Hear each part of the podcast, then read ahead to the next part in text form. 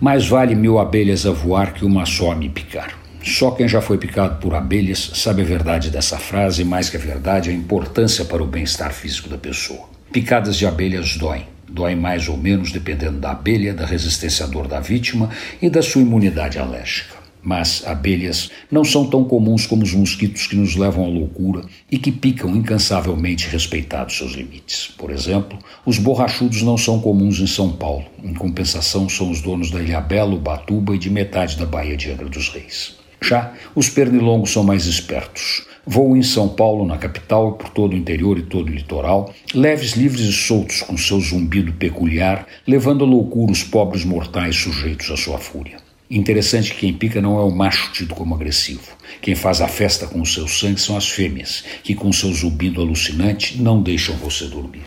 Mosquito é bicho bravo, corajoso e desaforado. Se metem em todos os cantos e conseguem proezas incríveis. Já vi marmanjo chorar de noite, pedindo para os mosquitos darem uma trégua. Apesar de estar com dois jeans e casaco grosso, os mosquitos conseguiam picá-lo. Nossa sorte é que esses monstros não são daqui, são da região amazônica.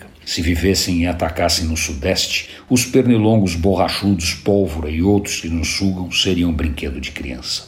Carapanã, Pium e Muriçoca estão em outro patamar.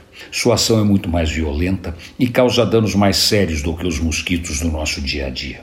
Se nós quase não damos conta destes, imagine se tivéssemos que torear os outros.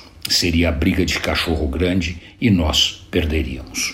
Antônio Penteado Mendonça para a Rádio Dourado e crônicasdacidade.com.br.